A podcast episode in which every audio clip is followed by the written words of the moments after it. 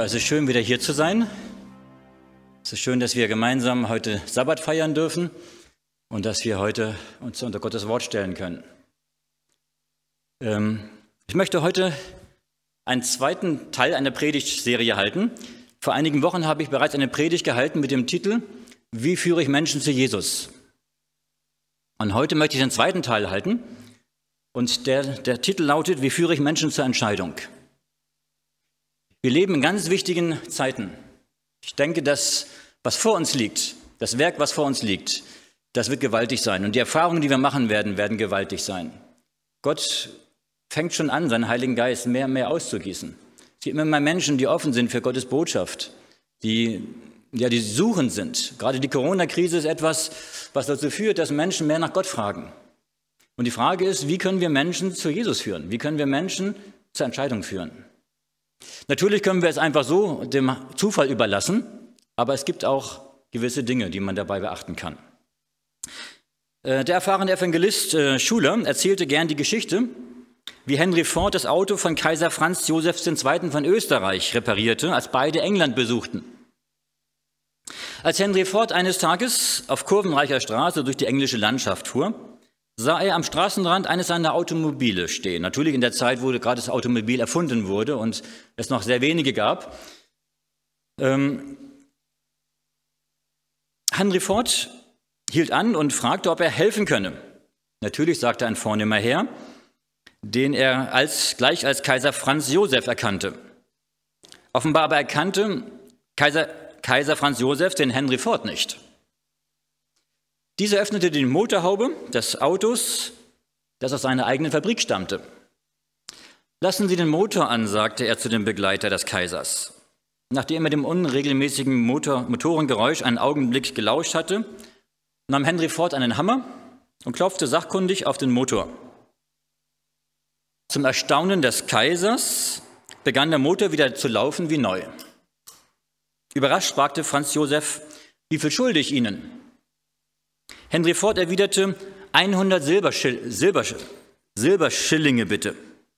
100 Silberschillinge, wiederholte der Kaiser unglaublich, für zwei Minuten Arbeit? Nein, nein, sagte Ford, zwei Silberschillinge für zwei Minuten Arbeit, aber 98 Silberschillinge, um zu wissen, wo man draufklopfen muss.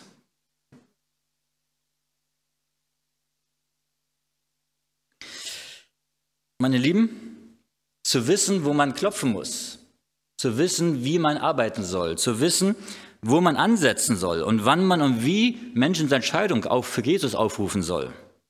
Darauf kommt es an. Wenn wir Seelen gewinnen wollen. Wenn wir Menschen für Jesus gewinnen wollen, müssen wir die menschliche Seele kennen. Wir müssen wissen, wie Menschen denken, warum sie etwas tun. Es braucht Geschick, um den richtigen Ansatz zu finden. Ellen White schreibt, dass Jesus als er auf der Erde war, sehr viel die Menschen studiert hat. Wie sie denken, wie sie handeln, wie sie manche Dinge ausführen. Das ist wichtig zu erkennen. Es gibt viele Bücher, wo drin steht, wie man, wie man Menschen zur Entscheidung führen kann. Doch manches von dem, was da drin steht, klingt nach Manipulation. Und wenn man irgendwo als Verkäufer geschult wird im Außendienst, denn es ist manches, was man da lernt, Manipulation. Manipulation heißt, dass man Menschen Dinge aufschwatzt, was sie eigentlich gar nicht wollen. Und das wollen wir nicht. Wir wollen ja, dass die Menschen sich von Herzen entscheiden und nicht, weil sie irgendwie gedrängt und gedrückt und manipuliert wurden. Dass sie sich frei entscheiden. Aber trotzdem kann man etwas tun. Wir wollen heute Morgen herausfinden, wie wir mit dem Heiligen Geist, mit Jesus zusammenwirken können, damit Menschen zur Entscheidung geführt werden können. Schuller hat in seinem Buch Public Evangelism, Seite 180, geschrieben, es genügt nicht, die Botschaft zu verkündigen oder die Menschen davon zu überzeugen, dass die Lehren wahr sind. Der ganze Sinn und Zweck der Botschaft, die wir predigen, besteht darin, Männer und Frauen zum Gehorsam gegen Christus zu führen. Unser Auftrag besteht nicht nur darin, die Menschen zu warnen, sondern sie sollen zu Nachfolgern Christi werden. Allein das sollte unser Ziel sein. Wir sollten nicht nur warnen, sondern retten. Nicht nur überzeugen, sondern bekehren. Nicht nur die Botschaft von den baldigen Kommen Christi übermitteln, sondern die Menschen für den wiederkommenden Herrn vorbereiten. Wir lesen einen Bibeltext dazu. Matthäus Kapitel 4. Matthäus Kapitel 4, Vers 19.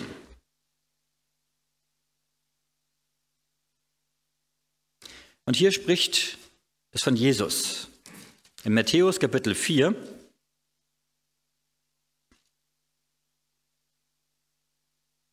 Vers 19. Jesus sagt zu seinen Jüngern, Folgt mir nach, ich will euch zu Menschenfischern machen. Jesus sagt hier, dass er seine Jünger zu Menschenfischern machen möchte. Sie waren, einige von ihnen waren Fischer. Und wenn man Fische fangen will, dann braucht man eine gewisse Kenntnis.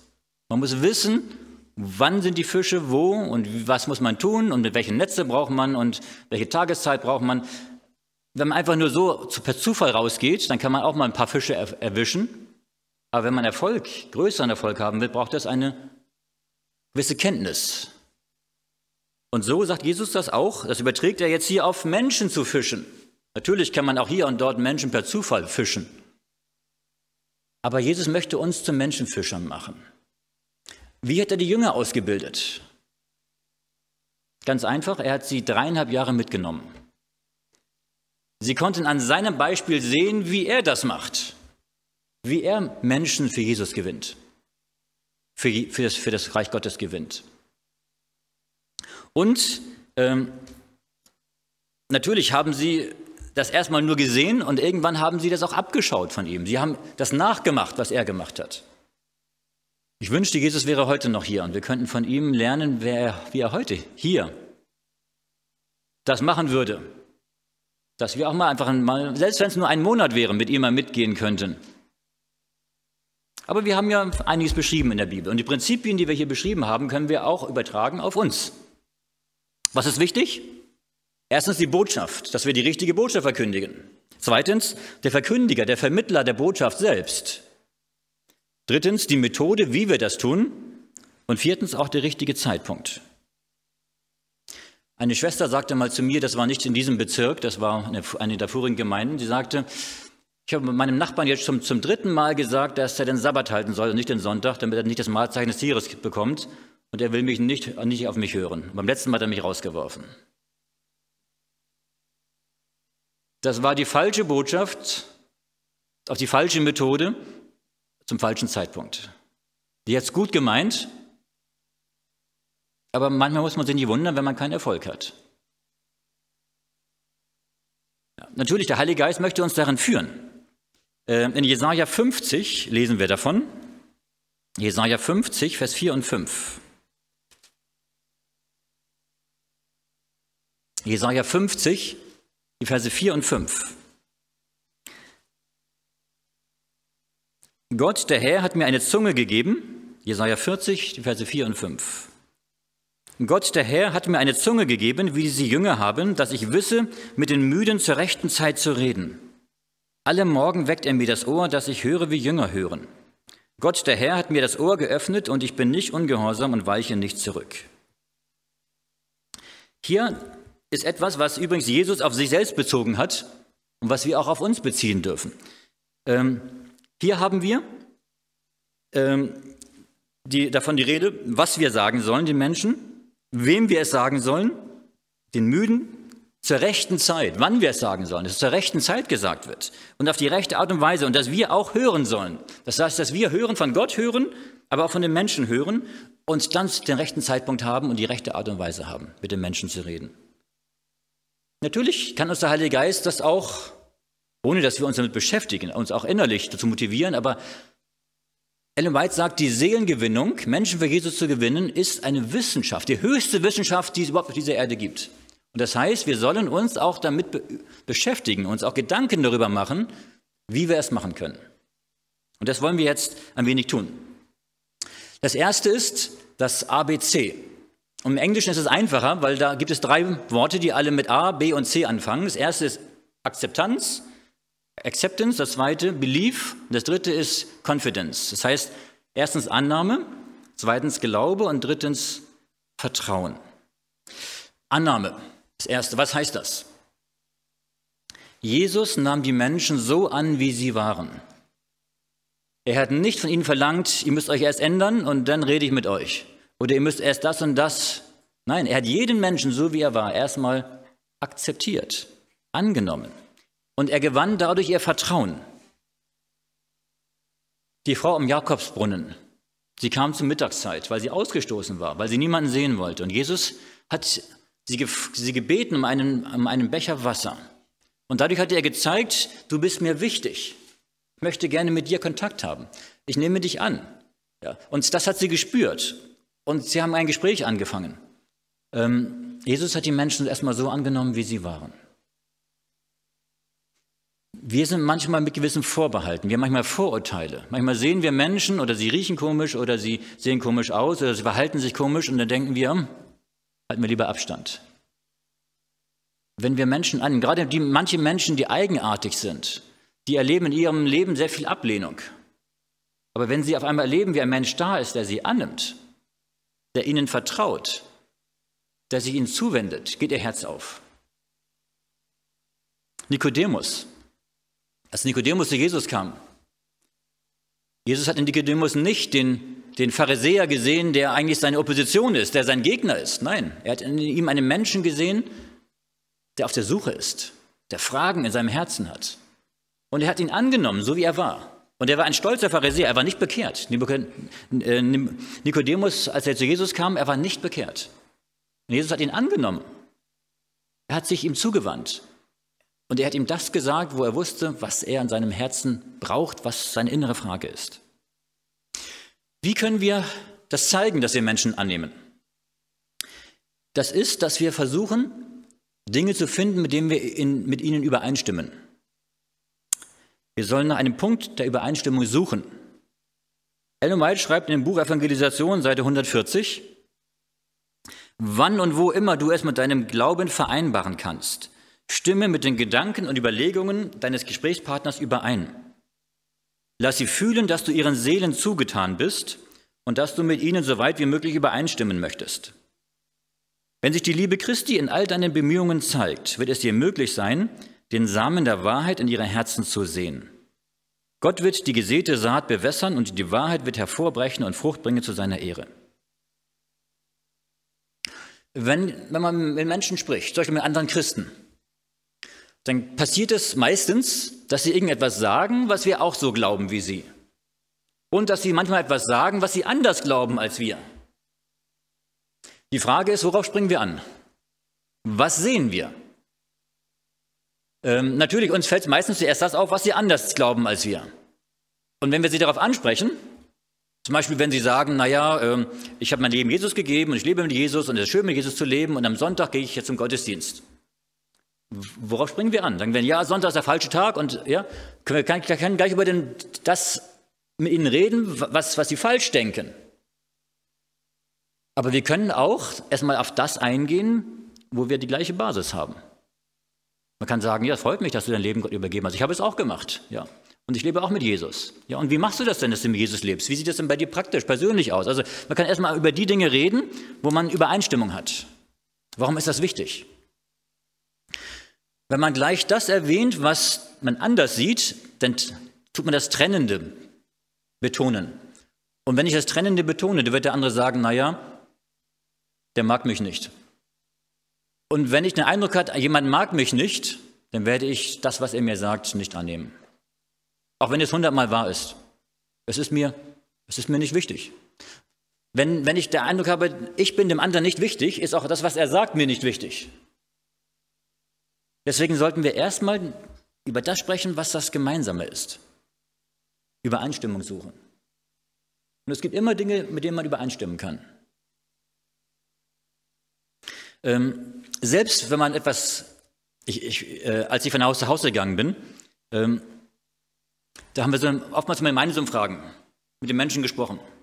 Und dann fangen die Menschen an zu reden. Und dann äh, habe ich mir angewöhnt, auch genau das, was Ellen White hier geschrieben hat, zu praktizieren, nämlich ähm, das, was die Menschen sagen, was ich auch glaube, das zu bestätigen. Sage, ja, das glaube ich auch, das ist gut, das ist richtig und das, ja.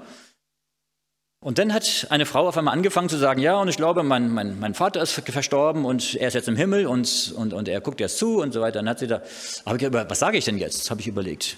Ich wollte ja nicht das sagen, das glaube ich jetzt aber anders, weil an der Tür kann man nicht darüber diskutieren, über die Frage der, der Sterblichkeit der Seele oder was auch immer. War nicht der richtige Zeitpunkt, habe ich schon gemerkt. Okay, aber habe ich gesagt, was mache ich denn jetzt? Wenn, ich habe immer vorher Ja, Ja, Ja gesagt, aber was sage ich jetzt? Und dann habe ich gesagt, okay, ich werde nicht dazu stimmen, aber dann habe ich das einfach gespiegelt. Ich habe gesagt, Sie meinen also, dass Ihr Vater, nachdem er gestorben ist, in den Himmel aufgefahren ist. Sagt sie, ja, ja, das glaube ich. Ich habe wieder gesagt, das glaube ich auch. Ich habe auch nicht gesagt, glaube ich nicht. Aber sie hat gemerkt, ich verstehe sie. Denn ich wollte über andere Dinge mit ihr sprechen erstmal. Über die Frage der Nachfolge Jesu und andere Dinge, die grundsätzlichen Fragen des Glaubens. Und erstmal auch eine Beziehungsebene schaffen. Wir konnten sogar erst fünf Minuten an der Tür. Eine Beziehungsebene schaffen, damit ich wiederkommen kann, damit wir Bibelstunden haben können. Und die Bibelstunden ist dann der Zeitpunkt, wo man auch über die Frage reden kann, die Bibel studieren kann über die Frage, was ist nach dem Tod. Wenn es, wo es geht, Übereinstimmungen suchen. Das Zweite ist, dass wir auch dem anderen zustimmen, dass wir ihn loben für das, was er weiß, für das, was er richtig macht. Als Maria Jesu Füße gewaschen hat, hat sie von allen, die im Raum waren, oder von vielen, die im Raum waren, Kritik geerntet. Sie haben gemurrt und sie haben hinter im Rücken gesprochen und haben gesagt, das war nicht richtig. Was hat Jesus gesagt? Lasst sie.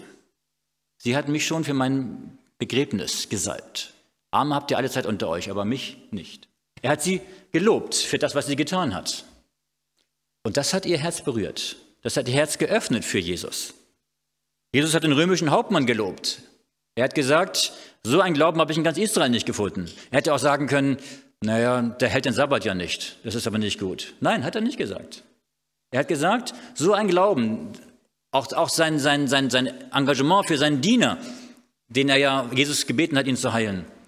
Sagt Jesus, so ein Glauben habe ich in ganz Israel nicht gefunden. Er hat ihn gelobt für seinen, sein Vertrauen zu Jesus.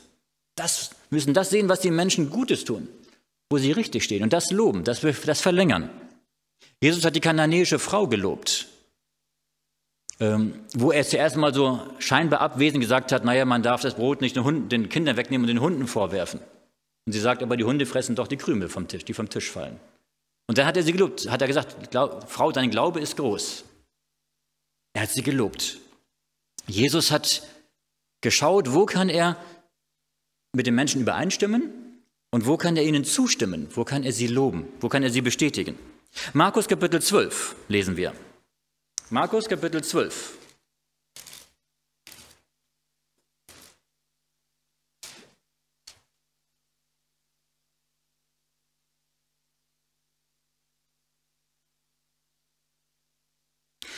Markus 12, Vers 34. Hier haben wir einen, einen Schriftgelehrten, der zu Jesus kam und ihn eigentlich versuchen wollte. Das heißt, versuchen wollte, in die, in die Falle locken wollte. Und dann heißt es hier, Markus 12, Vers 34, als Jesus aber sah, dass er verständig antwortete, sprach er zu ihm, du bist nicht fern vom Reich Gottes. Das heißt, Jesus hat in diesem Schriftgelehrten nicht seinen Feind gesehen, seinen Gegner, der ihn in die Falle locken wollte, sondern er hat in ihm einen Menschen gesehen, der tatsächlich auf der Suche war und der etwas richtig wusste. Jesus hat ihn da zurückgefragt, was, was steht denn da in der, in der Schrift? Und er hat geantwortet und Jesus sagt, das ist richtig, gut, wunderbar. Du bist nicht fern vom Reich Gottes, du bist auf dem richtigen Weg, du hast die richtigen Dinge erkannt. Jesus hat ihm zugestimmt. Und es gibt so viele Dinge, wo wir Menschen zustimmen können. Ähm, wir müssen das einen Blick dafür haben. Übrigens, das gilt nicht nur für die Mission, das gilt auch in der Gemeinde. Wenn es in der Gemeinde manchmal verschiedene Meinungen gibt oder Unstimmigkeiten, kann man immer auf das schauen, was ist denn jetzt anders, als was ich denke, und darauf rumreiten. Kann aber auch überlegen, wo findet man das Gemeinsame? Wo können wir auf einer gemeinsamen Basis aufbauen? Und meistens ist die Basis sehr groß in der Gemeinde, die wir haben, wo wir darauf aufbauen können. Und dann kann man auch die anderen Kleinigkeiten oder Unstimmigkeiten kann man auch dann äh, auch bereinigen. Die Menschen sollen nicht euch zustimmen müssen, bevor ihr ihnen zustimmen könnt. Zeigt nie, wenn euch etwas schockiert, sondern lasst die Menschen spüren, dass ihr für sie da seid. Stimmt ihnen in jedem möglichen Punkt zu. Versucht etwas zu finden, wofür ihr Verständnis und Wertschätzung zeigen könnt. Und dann beginnt durch kleine Vertrauensbeweise ein Band der Einigkeit zu knüpfen. Denkt daran, Annahme zeigt sich in Übereinstimmung und Zustimmung. Jesus knüpfte freundschaftliche Beziehungen, sodass später die Wahrheit in ihren Herzen Eingang finden konnte. Das ist der erste Punkt, dass wir die Menschen annehmen. Und übrigens, das ist nicht eine Technik, das ist eine Herzenssache. Die Menschen merken, ob wir nur eine Technik anwenden oder ob wir wirklich vom Herzen her ihnen zugewandt sind. Das merken sie durch nonverbale Kommunikation. Wie wir manches sagen und wie wir das formulieren. Ja, deswegen wichtig ist, dass wir vom Herzen her den Menschen lieben, der vor uns ist. Dass wir ihn annehmen und das dann auch zeigen. Das zweite ist der Glaube. Und zwar, dass wir an die Menschen glauben. Niemand wird durch einen Menschen gewonnen, den er nicht mag. Keiner mag einen Menschen, bei dem er spürt, dass er ihn nicht anerkennt. Glaube daran, dass dein Gegenüber ehrlich nach der Wahrheit verlangt und Jesus nachfolgen möchte. Glaube, dass er, dass er oder sie für Christus und seine Sache zu gewinnen ist. Glaube, dass dieser Mensch aufrichtig ist und die richtige Entscheidung treffen möchte. Manchmal höre ich, dass manche sagen, ja, die Menschen in unserer heutigen Zeit wollen ja von Gott nichts wissen. Es ist unnötig, mit denen über Gott zu sprechen. Die wollen alle nichts von Gott wissen. Wenn ich mit dieser Einstellung auf Menschen zugehe, was passiert? So wie ich selbst von ihnen überzeugt bin, so handeln sie und reagieren sie auch. Das nennt man eine sich selbst erfüllende Prophezeiung. Wenn ich mit einem Menschen rede und ich glaube, der will sowieso nichts von Gott wissen, und ich rede mit ihm, dann wird er im Laufe des Gesprächs das irgendwann dabei rauskommen. Und dann werde ich hinterher sagen, siehst du, habe ich ja gleich gewusst, er wollte nichts von Gott wissen. Wenn wir aber auf Menschen zugehen und in dem anderen, den wir sehen, einen potenziellen Kandidaten für Gottes Reich sehen, wenn wir in ihm schon einen Menschen sehen, der, der vielleicht auch im Himmel sein möchte oder im Himmel sein wird, einen Menschen sehen, der auch ein Verlangen hat nach Gott, dann werden wir ganz anders mit ihm reden. Dieses Glaubensprinzip wird uns von Jesus auch vorgelebt. Er sah die Menschen nicht nur, wie sie waren, sondern wie sie sein könnten. Als er die Frau am Jakobsbrunnen traf, sah er in ihr nicht nur eine Ausgestoßene, sondern eine Frau, die verletzt und gekränkt worden war. Er näherte sich in Liebe und Erbarmen ihr. Er sah in Petrus nicht nur den rauen Fischer, der vorlaut immer seine Meinung zum Besten gab, sondern er sah in ihm schon den mächtigen Prediger, den er, der einmal sein würde. Er sah in Josef von Arimathea nicht nur den wohlhabenden Geschäftsmann, sondern einen Menschen, der die kostbare Perle finden wollte. Er sah in dem römischen Hauptmann nicht nur einen harten Soldaten, sondern einen Herrn, der seinen Diener liebte. Und er sah in Nikodemus nicht nur den Anführer der Opposition, erfüllt von religiöser Scheinheiligkeit, er sah in ihm einen Menschen, der eine neue Geburt brauchte und auch haben würde, der sich später bekehren würde. Jesus sah immer das Gute in den Menschen. Er vertraute ihnen. Und er erwartete zuversichtlich, dass sie sich auch der Nachfolge, zur Nachfolge entscheiden würden. Und das ist der dritte Punkt, Zuversicht. Wenn wir Männer und Frauen zur Entscheidung für den Meister führen wollen, müssen wir so zuversichtlich sein, als wäre es ganz undenkbar, dass es anders sein könnte. Erwarte, dass ein Mensch die Entscheidung für Gott trifft. Menschen verhalten sich oftmals so, wie wir es erwarten. Das ist, das das ist ein, ein Prinzip. Natürlich, das heißt nicht, dass automatisch jeder bekehrt, von dem wir es erwarten, dass er sich bekehren würde, aber es wird ihm leichter gemacht. Weil Menschen sich oftmals so verhalten, wie der andere das erwartet. Habt ihr schon festgestellt, dass ein Mensch fast immer zurücklächelt, wenn ihr ihn anlächelt? Freundlichkeit löst Freundlichkeit aus. Vertrauen erzeugt Vertrauen. Zuversicht ruft Zuversicht hervor. Christus vertraute den Menschen und erwartete eine positive Reaktion. Und so lockte er das Beste aus ihnen heraus. Und sie entwickelten sich so, wie er es von ihnen erwartete. In der Apostelgeschichte haben wir von dem immensen Wachstum der ersten Christen geschrieben. Kapitel 2 ist zu lesen, dass am Pfingsten 3000 Menschen getauft wurden. In Kapitel 4 wuchs die Gemeinde kurz darauf auf 5000 Glieder. Mit Frauen und Kindern sind das mindestens 7.000 bis 10.000 Gläubige gewesen. Und dann lesen wir, dass sich die Gemeinde durch ganz Judäa und Galiläa und Samarien ausbreitete. In Apostelgeschichte 2, 21, Vers 20 heißt es, du siehst, wie viele tausend Juden gläubig geworden sind. Vom Griechischen her steht hier Myriaden. Myriaden ist eigentlich zehnmal tausend, also Zehntausende. Woher kam das erstaunliche Wachstum? Lesen wir mal Apostelgeschichte 28. Apostelgeschichte 28. Da haben wir einen sehr interessanten Schlüssel. Und dort Vers 28 und Vers 30.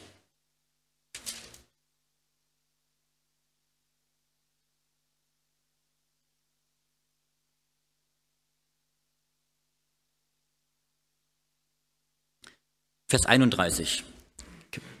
Apostelgeschichte 28, Vers 28 und Vers 31. So sei es kundgetan, dass den Heiden gesandt ist, dies Heil Gottes, und sie werden es hören. Paulus predigte das Reich Gottes und lehrte mit aller Zuversicht, ungehindert von dem Herrn Jesus Christus. Interessant. Hier steht, das ist übrigens der letzte Vers in der Apostelgeschichte. Und die hört eigentlich hier abrupt auf. Die hätte noch weitergehen sollen. Aber ich denke, wir könnten eigentlich die Apostelgeschichte heute weiterschreiben, was in Leonberg passiert. Können wir da alles reinschreiben. Ähm, und was ist das Geheimnis, sein Schlüssel? Er lehrte mit Zuversicht. Und Zuversicht heißt, dass er überzeugt war, Gottes Geist wirkt. Und Gottes Geist wirkt an den Herzen der Menschen und es wird etwas geschehen und Menschen werden sich bekehren und die Gemeinde wird wachsen. Und lieben, manchmal haben wir ein viel zu kleines Vertrauen zu Gott. Gott kann große Dinge tun. Und unser, unser Kleinglaube verhindert manchmal, dass Gott große Dinge tun kann. Äh, wir dürfen wissen, dass Gottes, der Heilige Geist gegenwärtig ist, dass der Heilige Geist die Herzen verändert. Zusammengefasst, diese ersten drei Punkte. Um Menschen zu gewinnen, muss man die Menschen annehmen, wie sie sind, mit ihnen zustimmen, wo es nur möglich ist, gutheißen, was vertretbar ist. Zweitens, man muss glauben, dass sie es ehrlich und aufrichtig meinen. Und drittens, zuversichtlich von ihnen erwarten, dass sie die richtige Entscheidung treffen. Gut, und jetzt haben wir jemand, mit dem wir sprechen. Das ist wichtig, dass wir nicht nur unsere Meinung kundtun. Manchmal höre ich in Diskussionen, dass man sagt, ja, ich glaube und ich meine und nach meiner Meinung ist es so, sondern dass wir das Wort nutzen. Die Bibel hat eine Kraft. Und die Kraft des Wortes Gottes ist unglaublich groß. Wir lesen einmal Hebräer Kapitel 4, Vers 12. Hebräer Kapitel 4, Vers 12.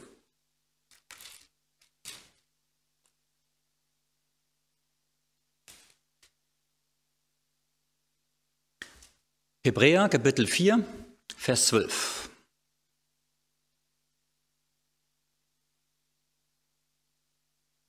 Und hier spricht Paulus von der Kraft des Wortes Gottes.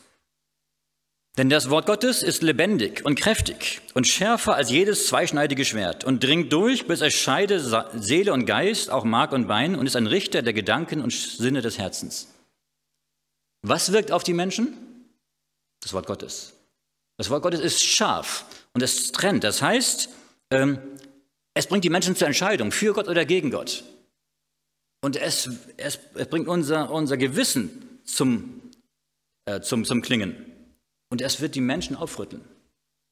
Ein Bibeltext ist manchmal wirkungsvoller als tausend gesprochene Worte. Gesprochene Worte sind manchmal in den Wind geredet. Aber das Wort Gottes, das hat Kraft. Ein Wort Gottes kann ein Menschenherz verändern. In in der Bibel, im Wort Gottes, im geschriebenen Wort Gottes ist die gleiche Kraft enthalten wie im gesprochenen Wort Gottes. Als Gott die Welt geschaffen hat, hat er aus dem Nichts die Welt gemacht. Und er sagte, und durch sein Wort war es da, was er sagte. Und die gleiche Kraft steckt in dem Wort, in der Bibel. Das, was Gott in seinem Wort sagt, wenn die Menschen es lesen, wenn wir es lesen, wenn wir es aussprechen und vorlesen, dann wirkt das Wort in den Herzen der Menschen. Und das Schwerste auf dieser Welt, das, das Unwahrscheinlichste und Schwierigste, was es überhaupt auf dieser Welt gibt, ist, dass ein Mensch sich bekehrt, dass ein Mensch sein Leben Gott übergibt. Das ist menschlich gesehen unmöglich. Aber das Wort macht es. Der Heilige Geist wirkt durch das Wort, durch die Bibel und Gott ist allmächtig. Ellen White schreibt, Erziehung Seite 116, im Wort Gottes liegt die schöpferische Kraft, die die Welten ins Dasein rief. Dieses Wort vermittelt Stärke. Es erzeugt Leben. Jedes Gebot stellt eine Verheißung dar. Wenn es vom Willen anerkannt und ins Gemüt aufgenommen wird, lässt es die Lebenskraft des Unendlichen einströmen. Es verwandelt unser Wesen und gestaltet das Innere um zum Bilde Gottes. Gottes Wort enthält schöpferische Kraft, dass Menschen sich bekehren, aber auch, dass Menschen umgestaltet werden, verändert werden von innen heraus. Nur wenn wir es lesen. Zweites Zitat, Lebensglück 175. So verhält es sich mit sämtlichen Verheißungen in Gottes Wort. Gott redet unmittelbar durch sie zu jedem von uns, als ob wir allein damit gemeint seien. Durch diese Verheißungen teilt Christus uns seine Gnade und Kraft mit. Sie sind Blätter jenes Baumes, der zur Heilung der, der Nationen dient. Nehmen wir sie an und beherzigen wir sie, so werden sie unseren Willen zum Guten stärken, uns neu beleben und erquicken. Nichts anderes wirkt gleich heilkräftig, teilt gleicherweise Mut und Zuversicht und damit dem ganzen Menschen Kraft und Leben mit. Gottes Wort macht den Unterschied. Gott hat nicht versprochen, dass er uns segnet, wenn wir Argumente ins Feld führen sondern er verheißt, sein Wort zu segnen. Er sagt, mein Wort kommt nicht leer zurück. Wenn wir Gottes Wort ausstreuen, sind das wie Samenkörner, die wir ausstreuen. Und die werden ihr Werk tun. Das dauert manchmal eine gewisse Zeit, wenn wir Samenkörner in die Erde legen, bis da was herauskommt. Das dauert manchmal einige Tage, Wochen. Aber es wird sein Werk tun. Gottes Wort wirkt. Und darauf dürfen wir vertrauen, auf das Wort. Deshalb ähm, wenn Menschen Fragen haben zu irgendwelchen biblischen Punkten, wenn wir mit ihnen sprechen, dann kann man manchmal sagen, naja, okay, ich glaube, das ist so oder die Bibel sagt es so. Aber am besten ist immer, wenn wir einen Bibeltext haben, der genau Ihre Frage beantwortet. Dass wir sagen, lass uns nachlesen, schlagen wir auf. Dort, dieser Text, jener Text. Dafür sollten wir manche Bibeltexte auch kennen, auswendig können uns vom Heiligen Geist daran erinnern lassen, welcher Text das ist. Manchmal kennen wir den Text vielleicht, aber wissen nicht, wo der steht. Kann man die auch aus dem Kopf zitieren, besser als gar nichts. Aber wenn man noch aufschlagen kann und lesen kann, da ist natürlich eine, ein, ein, eine Smartphone-Bibel gar, gar nicht schlecht, weil man da schnell in der Konkordanz eintippen kann, da hat man den Bibeltext ziemlich schnell da. Denn wenn Menschen eine Frage haben zur Bibel und ich, und ich erkläre ihnen das, dann können sie am Ende sagen, Okay, das ist Ihre Meinung, ich habe aber eine andere Meinung. Und da steht Meinung gegen Meinung. Wenn wir aber einen Bibeltext lesen, der die Antwort ist, dann ist die Frage, glauben Sie dem Text? Folgen Sie dem Text, ja oder nein? Da geht es nicht um meine Meinung, da geht es um den Bibeltext. Deswegen einen Bibeltext lesen. Und dann müssen wir gemeinsam uns fragen, wollen wir uns dem Text unterstellen? Dann geht es nicht um die Frage, wer hat recht, sondern was sagt das Wort? Das ist wichtig. Was sagt das Wort? Ellen White schreibt, Review and Herald, 8. April 1890, die Prediger werden nicht wirkungsvoller in der Arbeit, weil sie nicht verständiger werden in den Schriften der Wahrheit. Das heißt, wenn wir die Schrift nicht richtig anzuwenden wissen, das ist unser Handwerkszeug, damit hat Jesus gearbeitet. Damals war es das Alte Testament, was er hatte. Wenn wir die Bibel nicht anzuwenden wissen, dann werden wir auch immer, immer ein Handicap haben, mit Menschen über Gott zu reden. Deswegen lasst uns selbst die Bibel forschen, die wichtigsten Bibeltexte kennen, um den Menschen ihnen das zu sagen. Sucht nach Schriftstellen, die geeignet sind, zum Beispiel, um Menschen zu Jesus zu führen. Verheißungen, Matthäus 11, 28, Johannes 6, 37, 38. Wollen wir jetzt nicht alle aufschlagen? Ähm, aber ich denke, ich müsste mal einen, einen, Zettel mal zusammenstellen, wo die Texte mal alle draufgeschrieben sind ähm, und kann ich euch dann mal austeilen. Wo das, ja, so als Hilfe. Ähm, Texte, die äh, den Menschen die Freude der Vergebung zeigen. Jesaja 1, 18, 1. Johannes 1, Vers 9. Abschnitte, die sie erkennen lassen, dass in Christus die Kraft ist, dass Menschen Herzen verändert werden. 2. Korinther 5, Vers 17. Hebräer 8, 10 bis 8, 8 bis 10. Bibeltexte, die ihnen zeigen, dass sie durch Jesu Versuch, durch Jesu Kraft Versuchungen zur Sünde standhalten können. Hebräer 7, 25, Philippa 4, 13. Texte, die den Glauben wecken, dass Christus ihre Bedürfnisse stillen kann. Philippa 4, 17, 18, Matthäus 6, 26 bis 33. Und man könnte jetzt die Reihe fortfahren. Gibt es für jedes Lebenssituation gibt es Bibeltexte, Verheißungen, äh, Texte, die das stärken, damit die Menschen durch die Bibel zu Jesus hingeführt werden. Und diese Aussagen sind wie Samenkörner. Sind sie einmal in den Herzensboden eingepflanzt, werden sie aufgehen und Frucht bringen zur Ehre Gottes. Das Samenkorn lebt. Es hat lebenspendende Kraft, umgestaltende Kraft. Pflanzt es in die Herzensboden, dann wird der Dienst zu einer reichen Ernte werden. Im nächsten Abschnitt möchte ich euch aufzeigen die vier Stufen der Entscheidung. Dieser große Ozeanriese, Queen Elizabeth, wiegt ungefähr 85.000 Tonnen, ein großes Schiff, ein sehr großes Schiff. Aber das Ruder von dem Schiff wiegt nur 65 Tonnen. Aber dieses kleine Ruder im Verhältnis zu dem großen Schiff entscheidet doch, in welche Richtung das ganze Schiff gelenkt wird. Und so ist es mit dem menschlichen Willen. Des Menschen Willen steuert das Leben.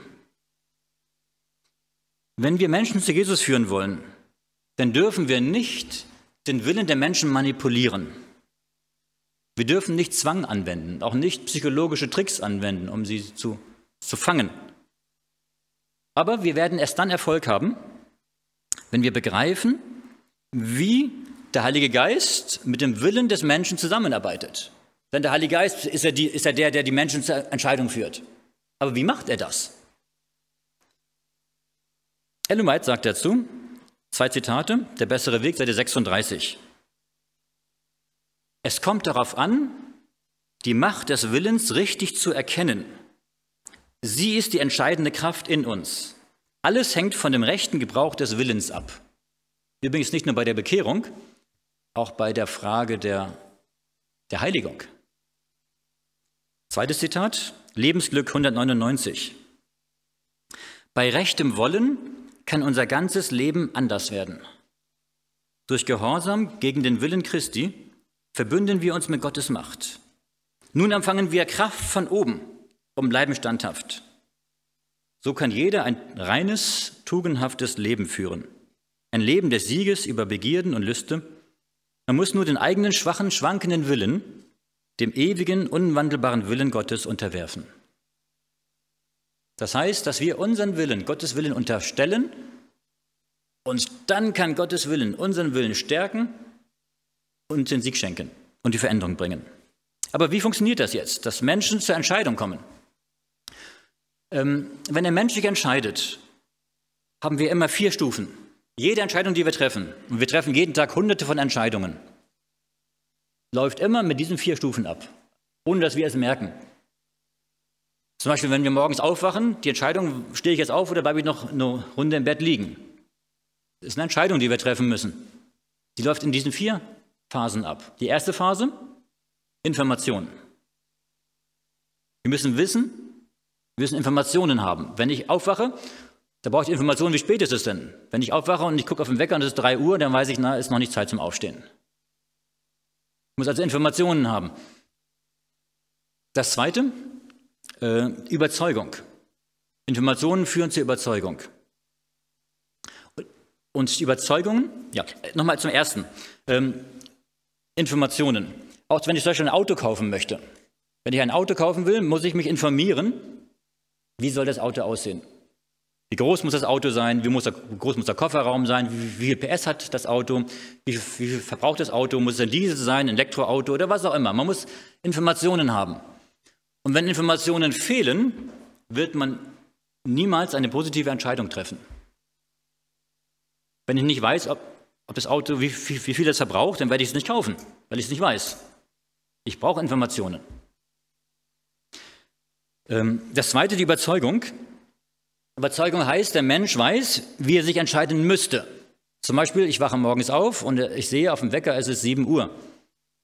Weiß ich, Überzeugung ist jetzt, ich müsste eigentlich aufstehen. Aber es das heißt erstmal nur, ich müsste aufstehen. Ob ich auch aufstehe, ist eine zweite Sache. Ähm, nehmen wir jemanden an, jemand hat eine positive Überzeugung gewonnen. Positiv daran ist, es wäre, es ist ihm nun bewusst geworden, es wäre richtig, jetzt die entsprechenden Schritte zu tun. Also ich müsste jetzt aufstehen. Negativ dagegen ist die Tatsache, dass dann, wenn ich nicht danach handle, meine Schuldgefühle vermehrt werden. Das ist oftmals, wenn man eine Missionspredigt hält. Ich habe, als ich als Prediger angefangen habe, überlegt, wie, halte, wie hält man denn Missionspredigten? man kann eine feurige Predigt halten, wie wichtig die Mission ist und wie toll die Mission ist. Und dann sagen die Geschwister ja wunderbar, sie sagen Ja und Amen, alle nicken mit dem Kopf. Und alle wissen, wie man es machen soll. Und das Problem ist, wenn sie es nicht tun, werden nur ihre Schuldgefühle verstärkt. Und mehr Wirkung hat es dann nicht. Und das ist nicht die Absicht. Aber es ist, der, es ist ein wichtiger Schritt. Erstens, dass wir Informationen haben. Zweitens, dass wir eine Überzeugung bekommen. Beim Autokauf, ich werde überzeugt, das Auto ist genau das Richtige für mich. Die Größe stimmt, Verbrauch stimmt, PS-Zahl stimmt, alles passt. Gut, jetzt kommt der dritte Schritt. Viele Menschen sind überzeugt, etwas richtig ist, aber trotzdem machen sie es nicht. Warum nicht? Das Verlangen fehlt. Wenn wir mit Menschen über den Sabbat sprechen, wenn Menschen vom Sabbat überzeugt sind, da kann man mit ihnen über die Bibel, mit der Bibelstunde halten, über den Sabbat und die Menschen erkennen, ja, der Sabbat ist Gottes Ruhetag. Sie sind überzeugt davon. Und trotzdem gibt es viele Menschen, die glauben, es ist richtig, aber sie machen es trotzdem nicht. Warum nicht?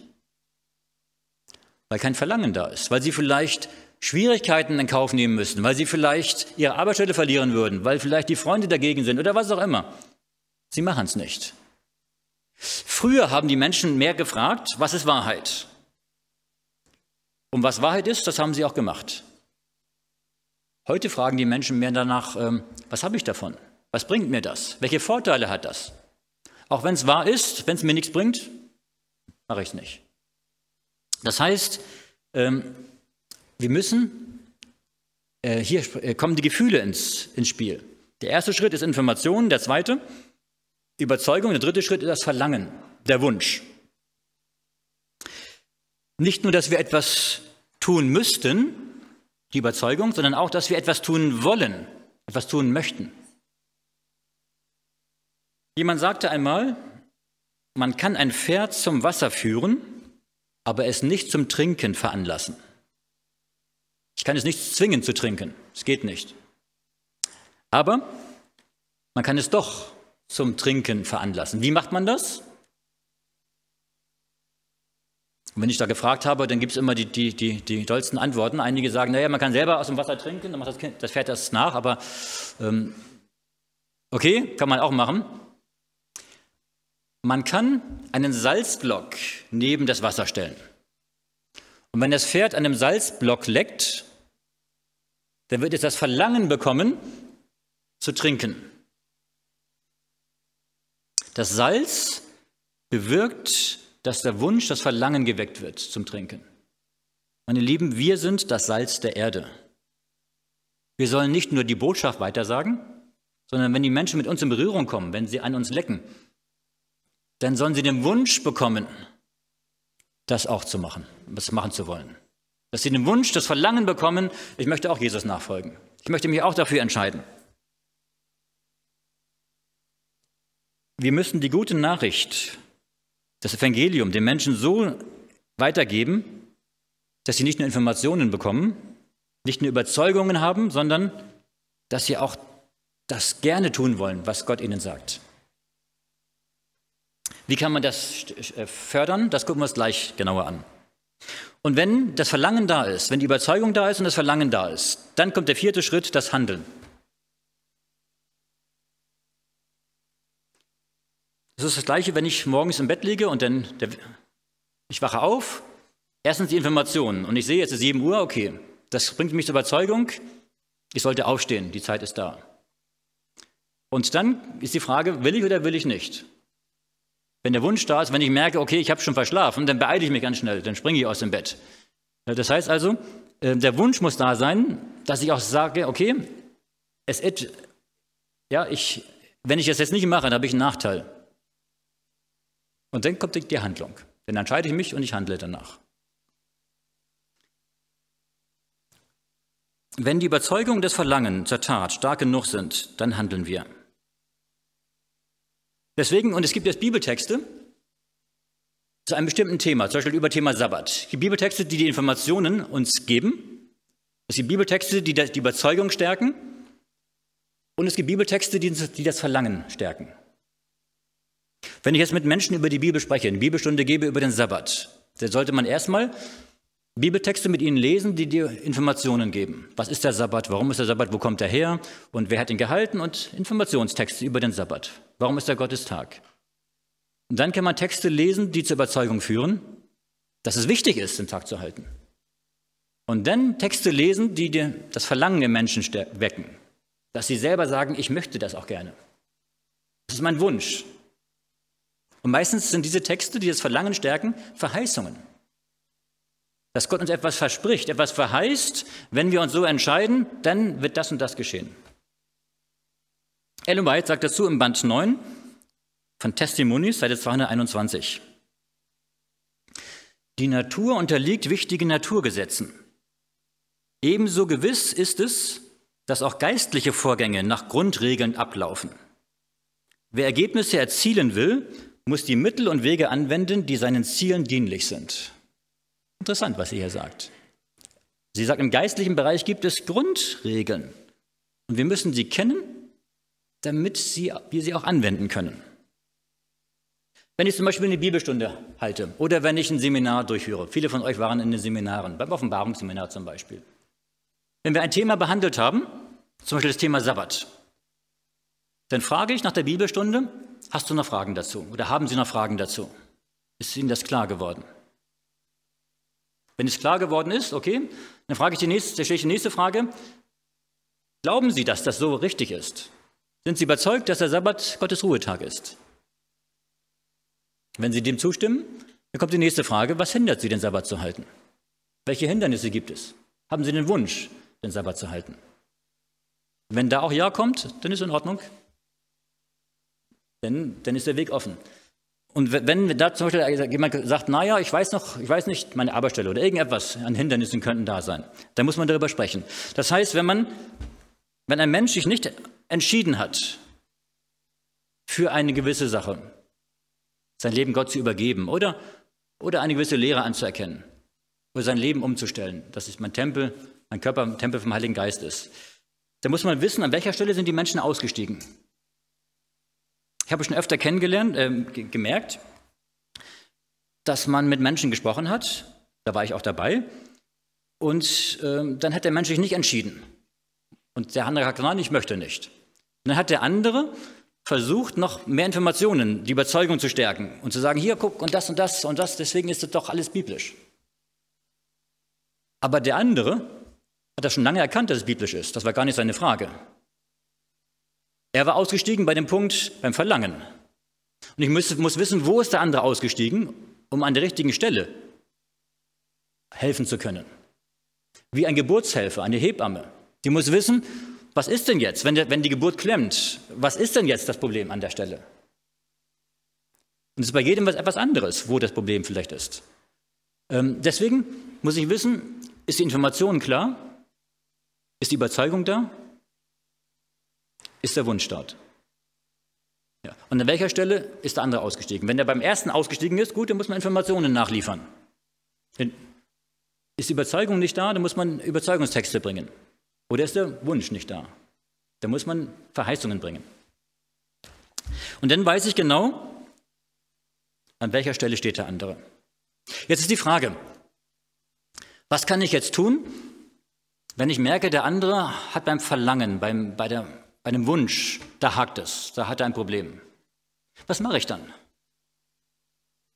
Erstens, ich kann Bibeltexte lesen, haben wir eben schon gesagt, die das Verlangen stärken. Das sind vor allen Dingen Verheißungen. Beim Sabbat-Thema, welche Bibeltexte gibt es beim Sabbat-Thema? Zehn Gebote? Okay, die würden, denke ich, mehr die Überzeugung stärken, dass es Gottes Wille ist. Aber da steht nicht drin, was habe ich davon, wenn ich den Sabbat halte. Wo habe ich einen Bibeltext, der mir zeigt, was habe ich davon? Markus Evangelium, wo?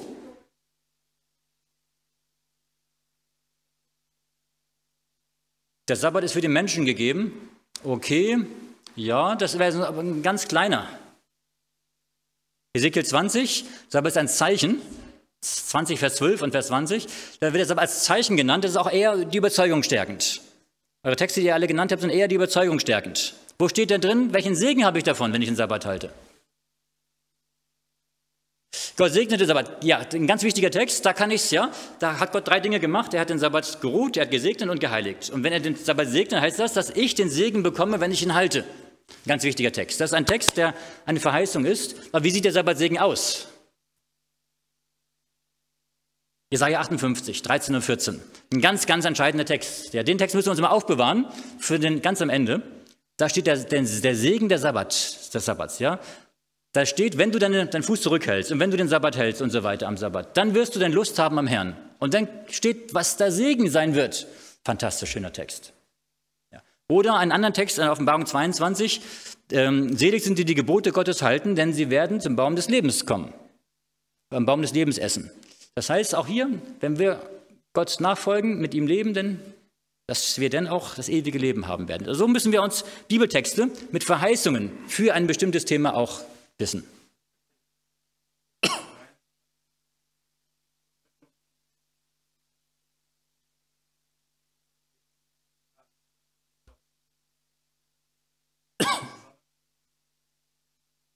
Ja, richtig. Das ist auch ein Text, der auch ein wenig die, die, äh, eine Verheißung ist, ne? die Gemeinschaft untereinander, die Gemeinschaft, die uns stärkt. Ja? Äh, Hebräer 4 können wir auch noch anführen, ne? dass der Sabbat ein Vorgeschmack ist auf die neue Erde. Das heißt, wir erleben schon ein bisschen von dem Segen, den wir auf der neuen Erde haben werden, wenn wir den Sabbat halten. Also deswegen, da gibt es eine ganze Reihe Texte, die auch dann hier den, ähm, die Verheißungen darstellen. Und wir müssen auch darum beten, nicht jeder Text spricht jeden Menschen gleich an. Bei dem einen ist es der Text, beim anderen ist es ein anderer Text. Und manchmal habe ich auch schon erlebt, dass ich normalerweise immer den Text nehme dafür. Auf einmal hat Gott mir einen anderen Text in den, in, in den Sinn gegeben, den ich sagen sollte. Und es war genau der Text, den der andere brauchte, ähm, der sein Herz angesprochen hat und ihn zu, zu, zum, zum Verlangen geführt hat. Gut, also das Erste ist, ich kann einen Bibeltext lesen. Und Texte sind das Wichtigste überhaupt. Bibeltexte. Ja. Ähm, das Zweite, ich kann Konsequenzen aufzeigen. Was geschieht, wenn ich mich positiv entscheide? Was passiert, wenn ich mich negativ entscheide? Hat Jesus übrigens auch immer wieder gemacht. Seine Gleichnisse, sie enden immer damit, zehn Jungfrauen, die fünf Klugen gingen hinein, die fünf Törichten standen vor der Tür. Und der Hausvater sagte, ich kenne euch nicht. Jesus hat auch die Konsequenzen aufgezeigt, wenn man nicht dem folgt, was er gesagt hat. Hat er gemacht, ja. Deswegen Konsequenzen. Und hier muss man auch deutlich aufzeigen. Da darf man nicht um einen heißen Brei herumreden und sagen, naja, es könnte ja sein und vielleicht und so. Nein, hier steht es geschrieben. Wenn du dein Leben Jesus übergibst, dann hast du den Frieden, dann hast du ewiges Leben, dann bist du Gottes Kind, dann hast du den, die, die, die, das, den Glück und die Freude im Herzen. Wenn du dein Leben nicht ihm übergibst, dann wirst du am Ende verloren sein. Dann hast du kein ewiges Leben. Ja, und du wirst auf dieser Erde auch nicht den Frieden im Herzen haben, den nur Gott geben kann. Also man, man kann klar deutlich aufzeigen, welche Konsequenzen hat das, wenn ich mich so und so entscheide. Ähm, drittens, ich kann helfen, Hindernisse aus dem Weg zu räumen. Man muss sich das so vorstellen, wie so eine Balkenwaage. Zum Beispiel mit dem Sabbat. Hier ist der Sabbatsegen auf der einen Seite, was Gott verheißen hat, das Positive, das Schöne. Und hier sind die Hindernisse. Zum Beispiel, Aberstelle verliere ich. Meine Frau ist dagegen. Oder äh, meine Freunde verstehen das nicht. Oder meine Kirche sagt was anderes. Ähm, und wenn die Hindernisse stärker sind als Gottes Segen, werden sie sagen, nein, mache ich nicht. Also kann ich einmal den Segen Gottes verstärken, Bibeltexte, dann geht das ein bisschen stärker, aber ich kann auch helfen, die Hindernisse zu überwinden. Zum Beispiel, dass man sagt, ähm, dass man ihm hilft, Sabbat frei zu bekommen. Dass man sagt, guck mal, geh doch mal zum Chef und frag ihn, ob du Sabbat frei haben kannst.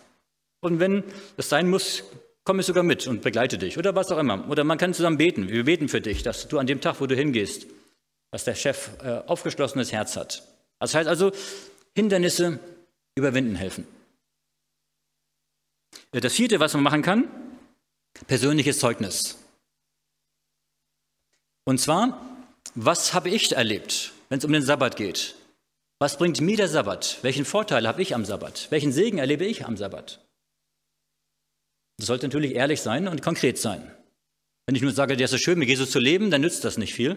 Man muss auch sagen, ja, am Sabbat, da erlebe ich, dass ich abschalten kann. Dass ich, das muss, dass ich ja, Dinge einfach ruhen lassen kann und ich kann auf andere Gedanken kommen und das tut mir gut. Ich kann auftanken innerlich. Also dass man, dass man einfach konkret sagt, was man, persönliches Zeugnis, was man mit dem Sabbat erlebt hat. Und ähm, fünftens kann man noch, um das Verlangen zu stärken, man kann zeigen, welche Auswirkungen die Entscheidung hat auf andere Menschen, auf die Familie. Zum Beispiel, ähm, wenn da ein, ein Vater ist und es geht um die Frage der Bekehrung, dann kann man ihm sagen, äh, schau doch mal, wenn du dein Leben Jesus übergibst, was wird dein Leben für ein Vorbild sein für deine Kinder? Du willst, dass deine Kinder einen guten Weg gehen, dass sie sich vom Bösen fernhalten, dass sie doch Menschen sind, die auch im Leben auch äh, in die gute Richtung einschlagen. Und wenn du dich für Jesus entscheidest, wenn du dein Leben Jesus übergibst, dann wird der Heilige Geist in deinem Leben wirken und deine Kinder werden sich nach deinem Vorbild richten und werden auch den guten Weg gehen. Das heißt, man kann auch hier zeigen, welche Auswirkungen hat meine Entscheidung auf meine Umwelt. So kann man ein wenig helfen, das Verlangen zu stärken, dass Menschen den Weg gehen. Ja. Ellen White sagt, Schatzkammer der Zeugnisse, Band 1, Seite 414, um Menschen zu Jesus zu führen, muss man die menschliche Natur kennen. Und das lernen wir mehr und mehr kennen. Ein weiterer Punkt, es ist Jesus Christus. Bei allem, wovon wir sprechen, es muss immer Jesus im Mittelpunkt stehen. Wenn jemand die Bote vom Sabbat hört, ergeben sich Spannungen, sobald er die notwendigen Veränderungen in seiner gewohnten Lebensweise erwägt. Aber wenn er sein Leben Jesus übergeben hat, wenn seine Liebe zu Jesus da ist, dann wird seine Liebe zu Jesus ihn motivieren, das zu tun, das auf sich zu nehmen. Deswegen sollten wir sehr stark darauf achten, dass die Menschen erst ihr Leben Jesus übergeben und dass sie eine enge Beziehung zu Jesus aufgebaut haben, dass sie sich Zeit nehmen für die persönliche Andacht, für die Beziehung zu Jesus. Und dann werden die Menschen, weil Jesus in ihnen wohnt, auch den Wunsch haben, Jesus nachzufolgen und Jesus an die erste Stelle zu. Dann wird es nicht mehr um die Frage gehen, ist der Sabbat der richtige Tag, sondern es geht um die Frage, möchte ich Jesus folgen? Ist es Jesu Wunsch, Jesu Wille für mich, dass ich das tue? Und dann wird die Motivation sehr viel größer sein. Drei Dinge sind dabei wichtig. Erstens, wir müssen darauf achten, dass die Menschen, mit denen wir zusammen sind, Jesus wirklich lieben. Zweitens, jede Lehre, die eine Prüfung für den Glauben darstellt, ist eine Botschaft, bei der Jesus sehr bedeutsam ist. Er möchte, dass wir sie annehmen und im Leben umsetzen. Und drittens, wir müssen zeigen, dass eine Ablehnung der Wahrheit keine Ablehnung einer Lehre ist, sondern eine Ablehnung Jesu, von dem diese Lehre stammt. Wenn jemand den Sabbat erkannt hat und Jesus nachfolgt und dann sagt er, naja, der Sabbat ist zwar richtig, aber ich möchte trotzdem das nicht tun, dann kann man zu ihm sagen, ähm, der Sabbat ist nicht nur eine Lehre der Bibel. Jesus ist der Herr des Sabbats. Er hat den Sabbat gegeben. Und wenn wir den Sabbat ablehnen, lehnen wir damit Jesus als den Herrn des Sabbats ab, weil es sein Wunsch ist, weil es sein Tag ist. Dass wir also zeigen, dass es nicht nur um Lehren geht, sondern dass es um Jesus geht. Jesus zu folgen. Und das ist wichtig, dass Jesus Christus im Mittelpunkt steht.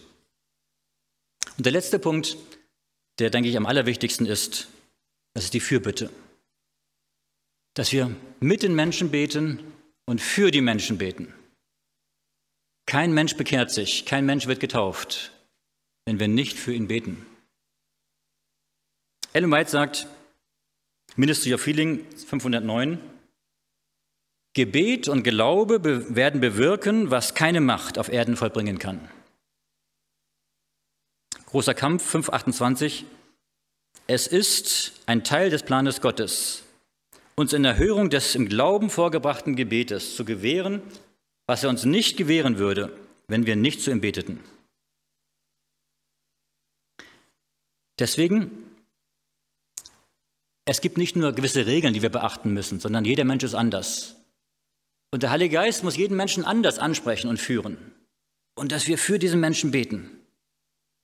Dass wir gezielt dafür beten. Wenn wir wissen, der andere hat an dem und dem Punkt ein Problem, er hat mit dem Rauchen ein Problem, dass wir gezielt dafür beten. Und auch, dass wir gemeinsam beten. Und unser Gebetskreis, den wir in Leonberg haben, ist so wichtig, dass wir mittwochsabend zusammenkommen, um gemeinsam zu beten für Menschen. Und das hat schon so viel bewirkt, das gemeinsame Gebet. Ja. Ich denke jetzt nur an, an Nicole. Äh, wo ist Nicole? Da. Nicole. Ja, sie hat erzählt, sie möchte sich gern taufen lassen. Und wir haben uns darüber gefreut. Und dann hat sie erzählt, dass ihr Vater nicht dagegen ist, dass sie sich taufen lässt. Und wir haben dafür gebetet im Gebetskreis. Viele, viele Wochen. Und auch persönlich dafür gebetet. Und vor einigen Wochen hat sie gesagt, ja, ich habe mit meinem Vater gesprochen, er hat zugestimmt. Ja. Gott kann Herzen verändern, Gott kann Dinge verändern, Gott kann Gebete erhören, wenn wir gemeinsam beten. Schatzkammer der Zeugnisse, Band 3, Seite 71. Warum vereinen sich nicht zwei oder drei und bitten Gott um die Errettung einer bestimmten Person und später um eine andere? Dass wir uns gemeinsam zusammentun und für bestimmte Menschen beten, dass Gott sie rettet. Meine Lieben, es kommt nicht nur darauf an, bestimmte Methoden anzuwenden. Die Methoden sind wichtig, wir haben darüber gesprochen. Aber nicht nur die Methoden bringen Erfolg. Die Frage ist, und das ist die entscheidende Frage, hast du dich selbst Gott ganz geweiht, um Menschen zu Jesus zu gewinnen? Hast du dein Leben Gott übergeben?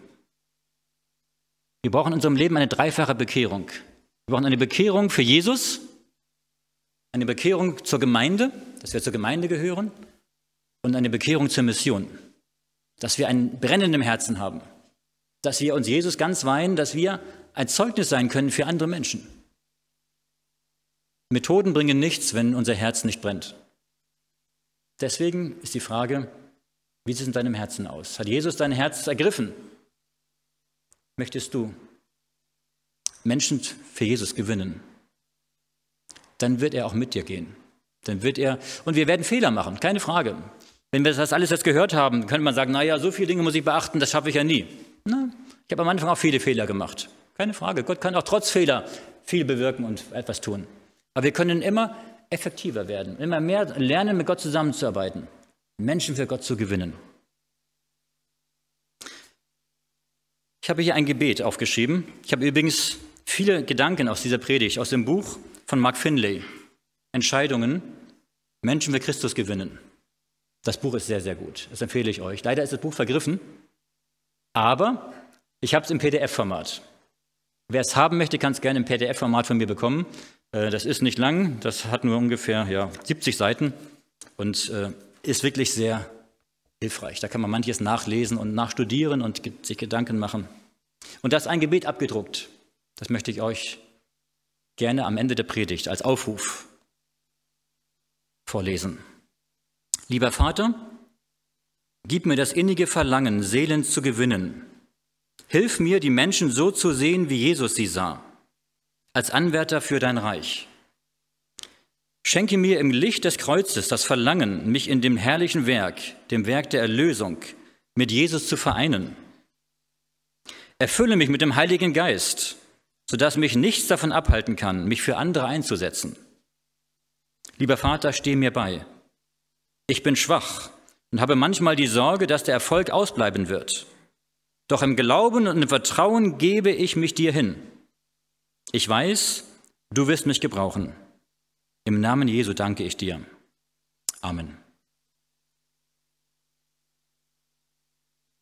Ich lade euch ein, zum Gebet aufzustehen.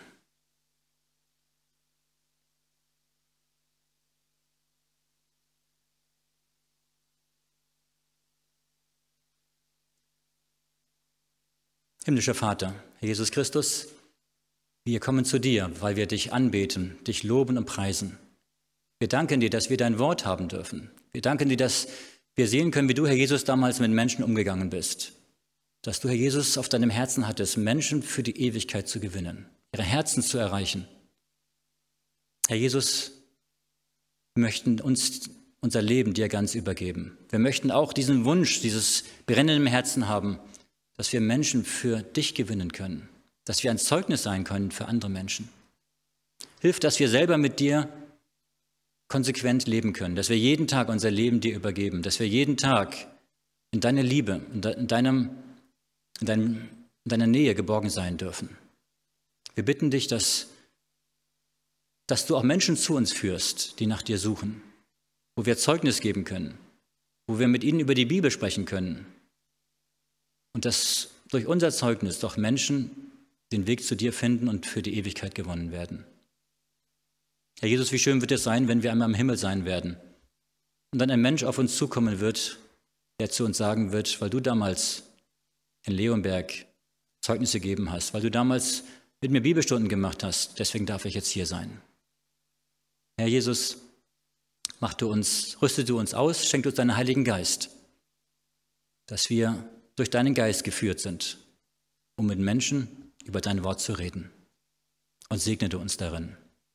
In deinem Namen, Herr Jesus. Amen.